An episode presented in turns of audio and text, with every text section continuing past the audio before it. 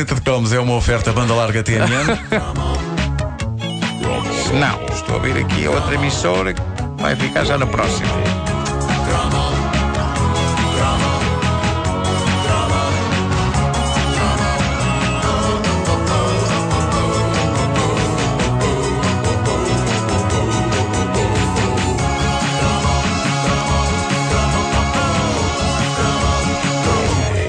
Aplaudo e agradeço entusiasticamente o nosso ouvinte que dá pelo nome de Acularranque. Oi? É, o- é o nome dele? A arranque? Sim, sim. Como Eh, se era por Kula ter. Shaker. Sim, Mas qual, qual é que é o primeiro nome? Acula. A Kula Matata. Eh, e, e o que aconteceu foi que ele desenterrou uma pérola televisiva do meu imaginário infanto-juvenil. Era uma daquelas que se encontrava sepultada numa cova tão funda, mas tão funda na minha mente que, creio que de tão funda, fazia com que essa memória estivesse praticamente sepultada na zona do meu pé direito. Meu Estava mesmo cá para baixo. E de repente, tudo regressou de rajada e foi emocionante. É provável que nem todos os nossos ouvintes se lembrem disto. Eu constato que aqui no estúdio estou sozinho nesta memória. Como, meu Deus, é que vocês não se lembram disto? De Orzovei. Não faço ideia. A dada altura nome de perfume. da é? década de 80, Oh, resolvei de Cascavel. Sim. Surgiu nos nossos ecrãs uma das séries mais inacreditáveis e eu diria mesmo hipnóticas eh, da altura. Era estranha a começar logo pelo conceito inicial da coisa. Aquilo era uma série italo-alemã passada em tribos da África do Sul, falada em italiano e eh, há um efeito estranhamente surreal em ver busquimans a falar italiano e com vozes que parecem ser de indivíduos mais brancos do que copos de leite. Mas digamos que isto não é o tipo de conversa que nós associamos a guerreiros de tribos sul-africanas perdidas.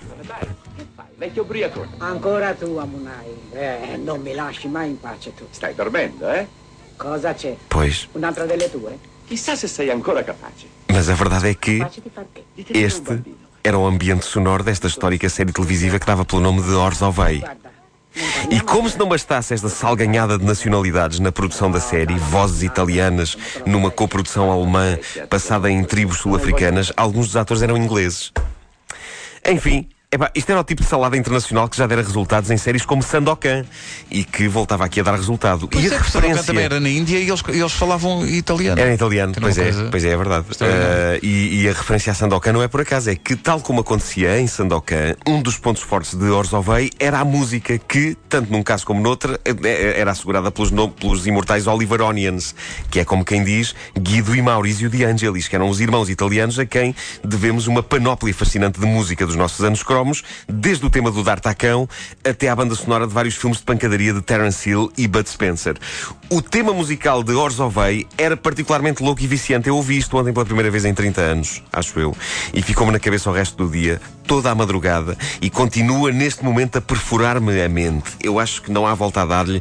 Eu vou ter de exorcizar isto adotando o tema de Orzovei como toque de telemóvel. Olha, como é que isso se escreve? É O-R-Z-O-W-E-I. Vamos ouvir a música.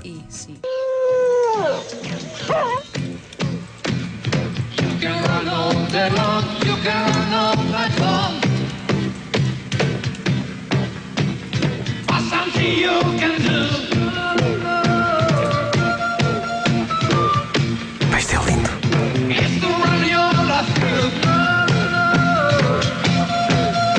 Pá, não me lembro nada disto. Vocês lembram-se disto? Nada, nada, nada. Pá, vocês não, têm não. que ver, vocês têm que ver as imagens. Isto é daquelas coisas que só no Marco via.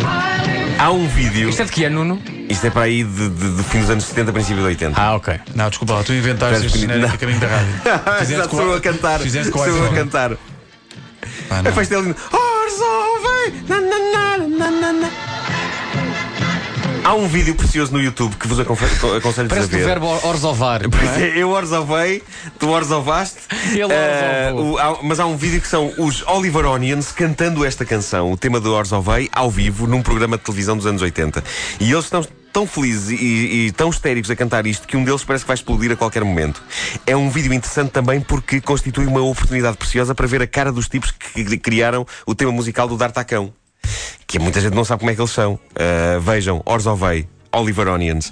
Eh, embora quem queira manter a magia e o mistério sobre isso deva evitar. Eu preferia acreditar que o tema musical do D'Artacão tinha sido composto por cães falantes e cultos, parecidos com os que aparecem na série, e que eram capazes de compor cantigas, não por aquele par de jarras. A sério, consegue ser assustador. Um deles tem bigode. Ambos têm entradas na cabeça. Bom, a, a história de Orzovei, o filho da savana, é pá, é incrível vocês não se lembrarem disto. Alguém, algum dos nossos ouvintes tem que se lembrar disto. Eu preciso de, eu preciso de estar acompanhado nisto. Uh, ouvintes que se lembram de Orzovei, o filho da savana, que se manifestem no Facebook da Rádio Comercial e da Caderneta de Cromos também. Uh, aquilo vinha de um romance de aventuras escrito em 1955 por Alberto Manzi, onde se contavam as aventuras de um rapaz branco, que era o Isa, que fora abandonado. Isa é um nome mau para um rapaz. Por acaso. Uh, é. Uh, e Olha, ele foi desculpa, abandonado. não. Miguel Monteiro, Facebook da Rádio Comercial. Eu lembro-me tão bem dessa série, fiz a coleção de cromos. Pumba! Já são dois, já são dois. Uh, o Isa uh, foi abandonado em bebê na savana e foi criado por um casal idoso de uma tribo da Suazilândia profunda. E depressa ele ganha a alcunha de Orzovei, que significa o abandonado. Espera aí, espera aí, espera aí, espera aí. Abandonado. Espera, espera aí.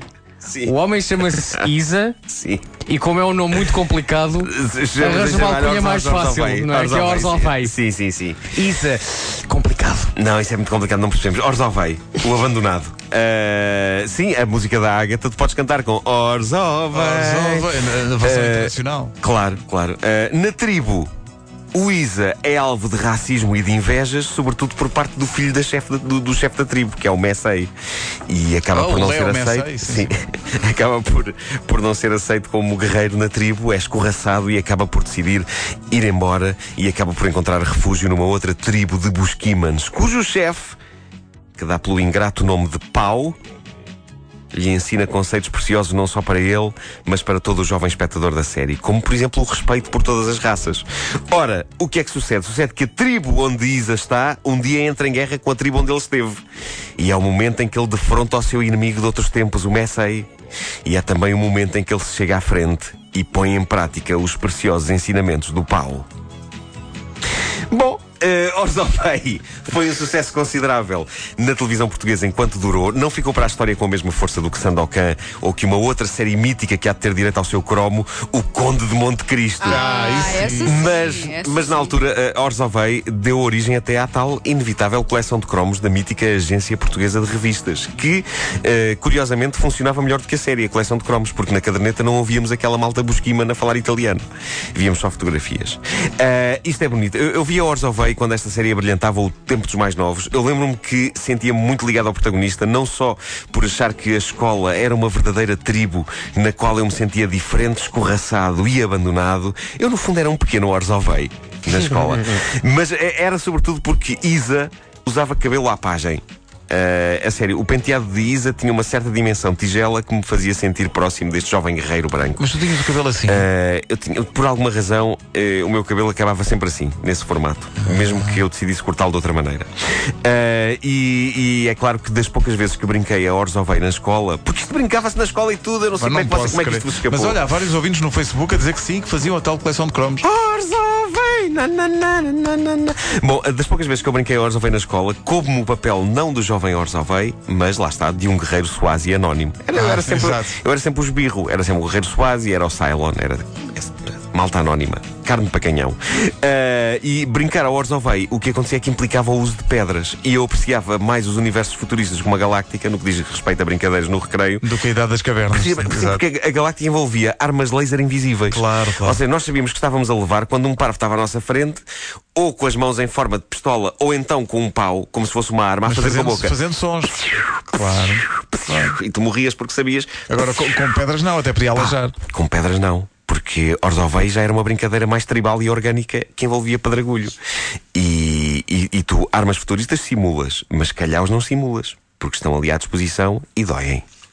Doem. Calhar é uma coisa que. Ah, o calhar é uma coisa que dói. Mas fico muito contente que haja ouvintes nossos Há que se ouvintes que lembram de Orzovei. Todos contentes a Olha, recordar isso? Eu estou a ver o vídeo. Pai, não. Nada. Não, Também já Já vi. estás a ver o rapaz com o cabelinho? O Eh, Agora está, cabelinho à está a tigela. demorar um bocadinho a abrir. Mas sim, já há vídeos na nossa página no Facebook. É que não lembro nada disto.